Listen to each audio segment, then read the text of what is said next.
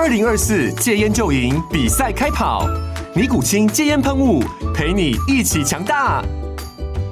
戒烟不容易，单靠意志力戒烟的人，时常无法克服戒断症状而失败。尼古清戒烟喷雾将是你的神队友，简单一喷，药品急速释放，立即缓解七大戒断症状，不限场合提高戒烟成功率。除了尼古清神队友，你还可以寻求专业医疗人员协助，一起迈向戒烟成功之路。尼古清戒烟喷雾，用科学方法戒烟，请咨询全台各大药局及戒烟门诊。本广告由尼古清戒烟喷雾、卫部药书字第零二七八三五号提供。嘉安嘉护股份有限公司，台北市中山区民生东路三段二号十楼，北市卫药广字第一一三零三零一九零号。尼古清戒烟喷雾，相伴每个新开始。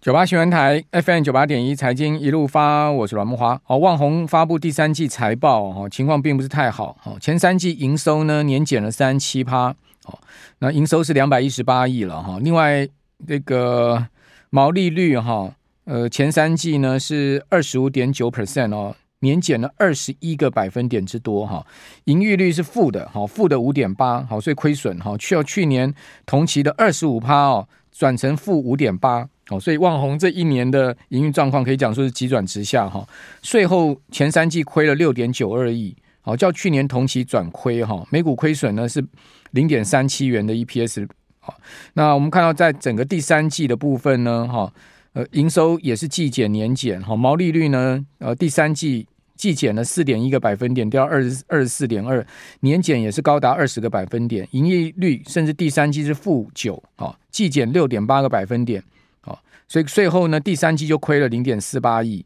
啊。那旺宏是 No Flash 大厂哈，同时也是这个 ROM 的 ROM 的大厂哦。那等于说记忆体的部分，在全世界来讲，也是一个呃很有分量的公司。那可见了哈。呃，整个记忆体的景气还是有一些状况哈。那旺宏是说，因为第二季出货较多高毛毛利率的隆哈，那第三季毛利率下滑，主要是受到这个产品组合影响，加上提列了四点二亿元的库存损失。哦，这是在旺宏的这个法说财报。还有呢，就是窄板大厂哈，PEB 大厂新兴今天的法说状况也不理想。哦，他新兴说呢，第三季获利啊，年减超过将近快七成了啊。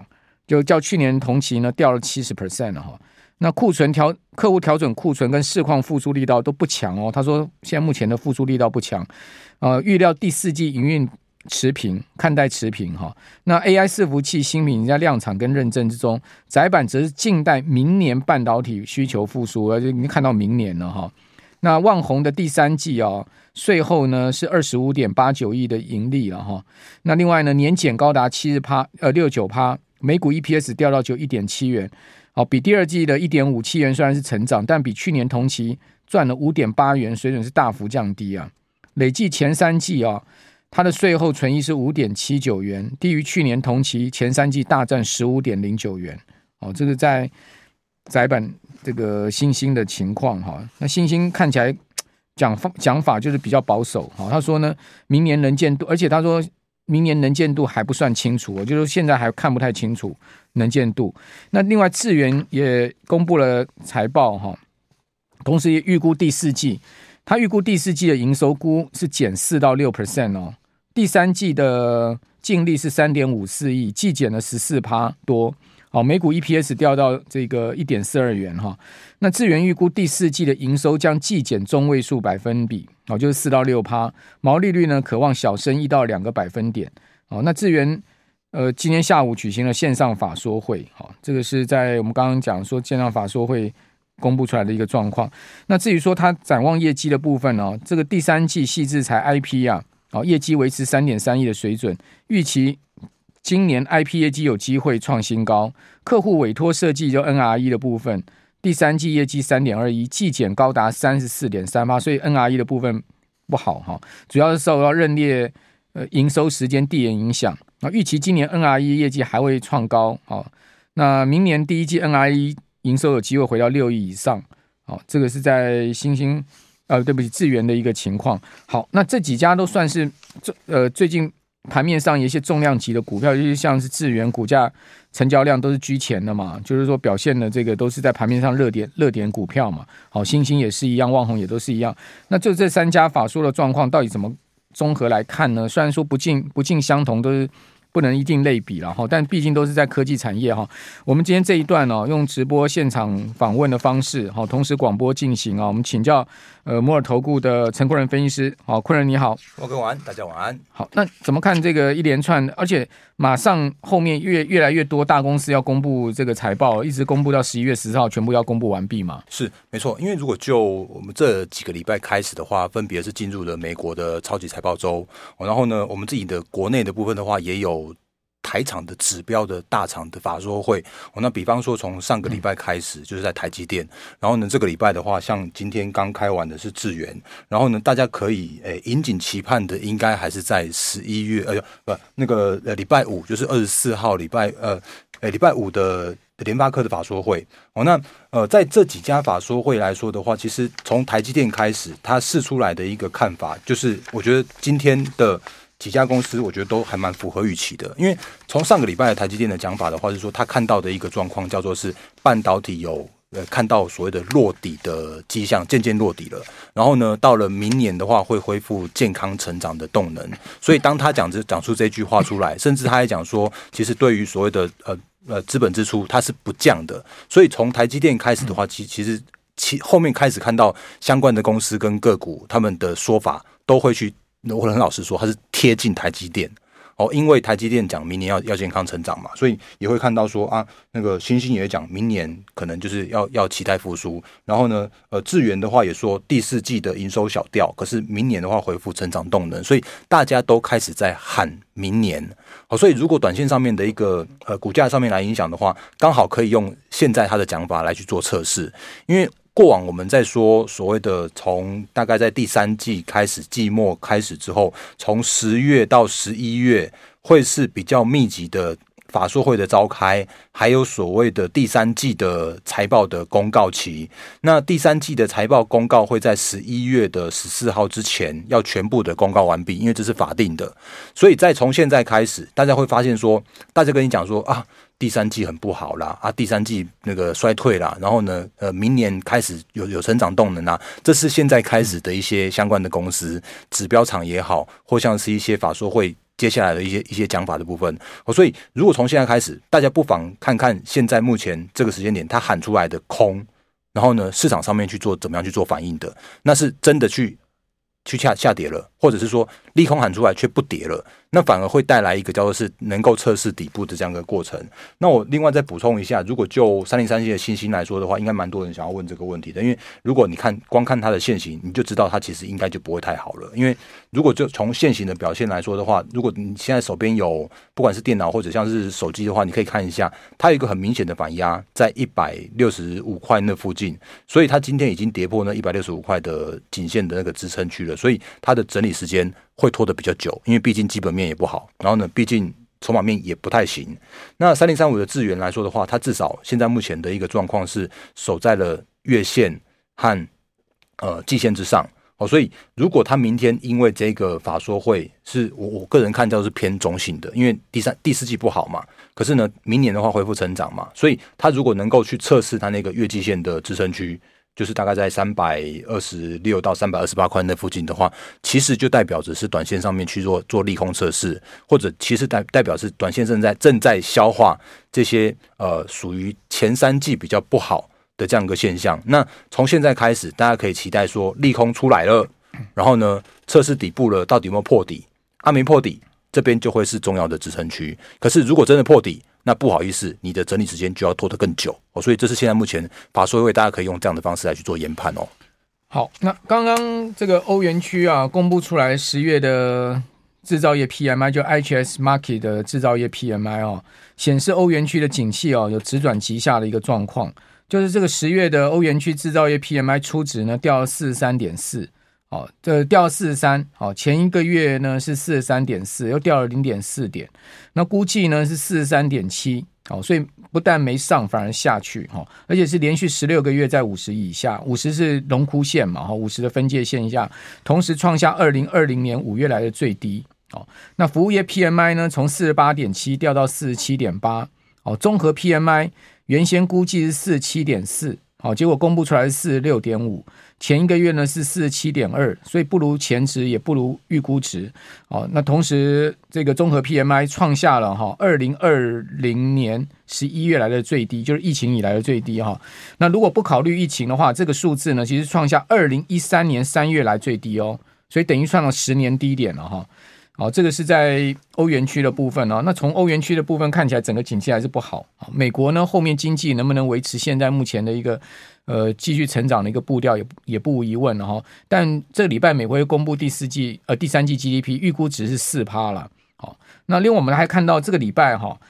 美美股有百百分之四十的标普五百的成分股要公布财报。好，所以这礼拜是财报重点周啊哈。呃，即将公布财报有谷歌、微软、Meta、亚马逊、IBM。哦，还有 Intel，还有通用跟福特哦，两大车厂哦，那这个都是接下来这几天哦，美会影响美股的一些重点股票。那现在目前美股盘前是拉升哦，可能多少反映这些科技巨头的财报应该不会太差哦。那这样的错综复杂的情况之下哦，那这个国际股市呃会怎么样干扰台股呢？因为现在台股的弱势其实跟美股有很大的密切关系。你看到周一哦，美股的周一标普啊继续的破底。哦，跌到四千两百一十七点哦，虽然跌不多，只有跌七点哦，跌幅只有百分之零点七，但是还是创了四四个半月来的这个低点，而且呢是从从这个呃这个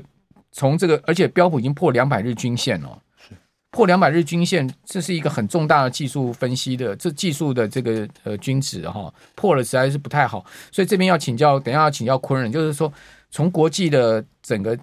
呃，经济跟金融市场情势，我们怎么来推演台股后续后续的可能的走势？好，我想这个等一下我们下一段一一起来回答。好，我们的听众朋友，没问题。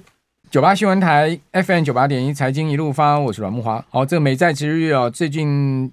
动辄啊就突破五趴。我讲的是十年期债哈，动辄就扰乱金融市场。但消息显示呢，好像联准会官员没有那么担心这个问题。哦，不知道联准会官员还是老神在在啊，哈。那另外就是说，在最近华尔街啊，看空的人开始渐渐多喽。哦，因为毕竟美股确实最近走势很弱哈。比如说周一，你可以看到啊，纳萨克指数虽然终止了连续四个假日呃交易日下跌，重新站回一万三千点之上，但是纳萨克指数从五十二周的高点起算，已经跌十趴了。哦，这是一个所谓进入修正区间非常明显的一个技术的分界哈。另外标普则是跌破两百日均线。标普再继续破底，哦，跌了到四千两百一十七点，哦，那另外呢，道琼跌了一百九十点，跌幅百分之零点五八，道琼也破了三万三千点，哦，同样就是创了这个十月跌破十月初的低点呢，意思意思就这样子了哈，呃，唯独就只有这个纳萨克指数收盘是小涨百分之零点二七嘛，重新回一万三，收一万三千零一十八点，费半也失守三千三哦，也创下最近五个月来的新低哦。哦，同时，美国银行股啊持续在下挫。哦，银行业先前发布财报只有好两天，结果呢，接下来就连跌四个交易日。好，费半是收盘跌了百分之零点五。好，所以美股非常疲弱的一个情况。好，会不会再进一步的疲弱呢？这边我们可以看到哈，其实不少华尔街哦开始有投行喊空啊，说美股已经进入熊市，这种声音已经不乏出现说。不要说四千六今年的高点，我讲的标准普尔五百指数啊，不要说四千六今年的高点能回到啊，很多投行都已经开，部分投行已经开始在预测说，今年都不会回到四千四了，四千四都回不到。现在目前标普的位置是四千两百一十七点嘛，等于说回到四千四要涨两百点嘛，哦，两百点要涨差不多五趴左右哈，所以现在目前投行已经就有这样看法。哦，比如说有一个投行叫这个呃呃。Steve Field，好，Steve Field 的一个策略分析师 Barry，好，Barry Bannister，Bannister，好，应该是这样念吧，好，他周一发布报告说，把标准普尔五百指数四千四百点的目标，从二零二三年底，就是今年底推迟到明年的四月，哦，那据说呢，这这位 Barry 呢是在今年呢、哦、少数看对美股的分析师之一，哦，就预估今年上半年呢、哦、华尔街。少数的分析师预估上半年会涨的，结果是他是看上半年会涨的。他现在呢认为说四千四年底不可能到啦，要到明年四月。好，那美股现在砍喊空的人越来越多哎、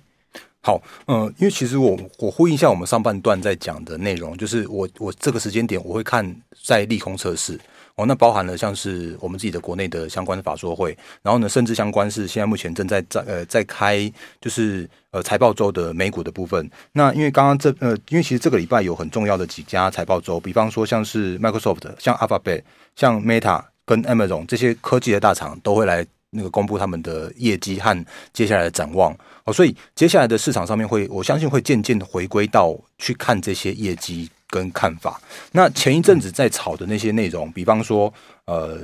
那个中东那边啦，那可是看起来好像打一打也没有没有打起来啊，就应该没有很大规模的失控。现在目前的状况的话，油价你盯着盯着油价，就发现说，哎，其实还好而已。或者像刚刚莫哥讲到，像那个美债殖利率的部分，确实十年美债殖利率最近这几天一度触及到五 percent 那个很重要的那个关卡地方。可是你会发现说，像那个。原本原本放空最大咖那个 Bill Ackman，就是大卖空原型主角对冲基金经理人那个大咖，他也说啊，他就回补那个空头部位了啊。不过他的讲法叫做是美国会会进入衰退，所以他觉得现在无利可图。那但是不管怎么样，现在这个时间点你会听到一堆的利空。可是呢，在这个利空测试的过程之中，那如果不再破低点，或者是说如果这边守得住的话，我反而觉得这边是过往的第四季。都是有可以去交易的第四季，那甚或是回归到我们自己的台股来说好了，因为呃时间的关系，这边先借我小小小小插播一件事情，就是会发现我们这张 K 线就是怎么样黑手都要护那个一万六千两百点，一跌破它就护，一跌破就就要护，甚至如果就这几天来说的话，呃台股的关股的部分这几天已经连续来买超了八天。那这件事情，我只能说他们叫的是互跌，但是不拉抬哦，至至少把指数守在这边。可是真正的一些选股的方向的话，你会发现说，其实盘面上面虽虽然呃好像空头的气氛蛮多，可是你会发现不乏一些。诶，有一些股票突然就窜起来了。那我也说过一句话，就是因为真真的最近短线上面的行情是比较难操作、比较震荡的，所以我也特别把我的就是寄给就是我们会员团队的研究周报哦，那把我们把它分享给我们的粉丝们。好，所以你可以直接把我的 light 把它加起来。那如果你过去几周有拿到的话，其实你会发现说，我们不管对于行情也好，或对于台股大盘跟操作策略的话，都有一个很很明确的方向。甚或是说，诶，你看像今天那个六一三九的亚翔涨停板，那这也在我们的周报里边选出来给大家。这是礼拜天十月二十二号那天，我就已经放在我的 light 上面了。你可以去回归一下，就是说你一定看到这份周报。那我没有任何的盖牌。啊！但是我也强调一句话，就是说这些股票是拿来做分享给大家，你去呃，你去看一下里边的内容。但是如果你自己要去做操作的话，请你务必守好自己个人的停损的停利。那假设如果你对周报上面的问题有有需要提问的话，你可以跟我私讯一对一去做相关的讨论。那如果回归到整个大盘的方向，或者是说大盘的的方呃的一些选股方向来说的话，其实现阶段我们的台股。我也认为叫做是回归到基本面。那我记得在最近这几个礼拜，我一直有跟大家提醒说，第四季，呃，真的有传统旺季，那真的有接下来的做梦的行情。就我刚刚上半上半说上半段说到，就是说啊啊，十月呃十一月十四号，就是所有的财报都会都会公告完毕啊。然后呢，这个时间点的话，就会发现说，大家都不再讲今年有多差了，大家讲说明年有多好了。可是你说像。像刚刚在聊天室有人问到，像红海，你说红海会不会好？我认为不太会好哦，因为它这边只是跌出它的殖利率，可是往上涨的过程之中，自然会遭遇到诶外资也好，那些提款的的的卖压都好。那台积电好不好？我会觉得台积电很好啊，它的基本面真的是毋庸置疑的好啊。那今年今年原本大家在看它的 EPS 大概顶多就是二十八到三十，可它今年就会就是会超标。可是就算超标又如何？它就是一档。被外资这边控盘控来控去的股票，所以在选股的方向来说的话，我还是要请大家这个稍微避开一下这些所谓比较偏大型的全职股。那即使是礼拜五的联发科的法说会，我认为会会讲的比预期来的好。可是对于联发科来说的话，它也就是一个具有殖利率，可是，在操作面来说的话，是相对辛苦、相对难做的一档股票。可是随着联发科对于 IC 设计的展望，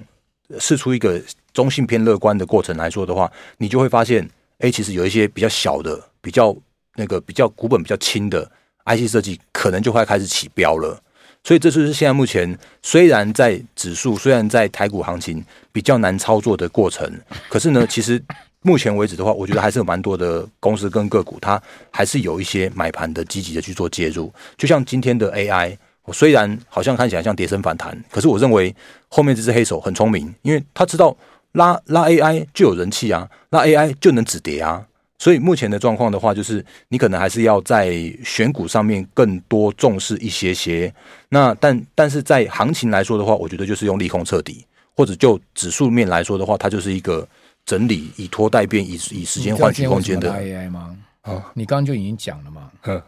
嗯，因为今天是破底翻嘛。啊，对啊，所以当然要拉破底。是啊，没错，就是就就拉它，就真的是可以 可以有人气进来。这个是符合情境的拉翻拉升方法，很聪明的拉法。对啊，所以我刚一开场就在讲，今天节目第一段我在讲说，今天这个护盘是手是。等于说是退而求其次的这种护盘方法，他不去跟你硬硬刚一万六千两百点死守四行仓库，他给你跌破之后再给你嘎短空，好，然后呢赏这个卖股票人一巴掌，这种这种走势，对，其实是有点聪明了，对对。但是我是觉得后市巴以的冲突可能还没有你刚刚讲那么乐观，我觉得后面啊开战的可能性非常高啊。我就就是盯着油价，然后假设如果真的有什么变化的话，其实油价会告诉你。红海。不要影响睡眠呐！哦，那个 ADC 啊，那个压太压力太大了哈，不要影响睡眠。好，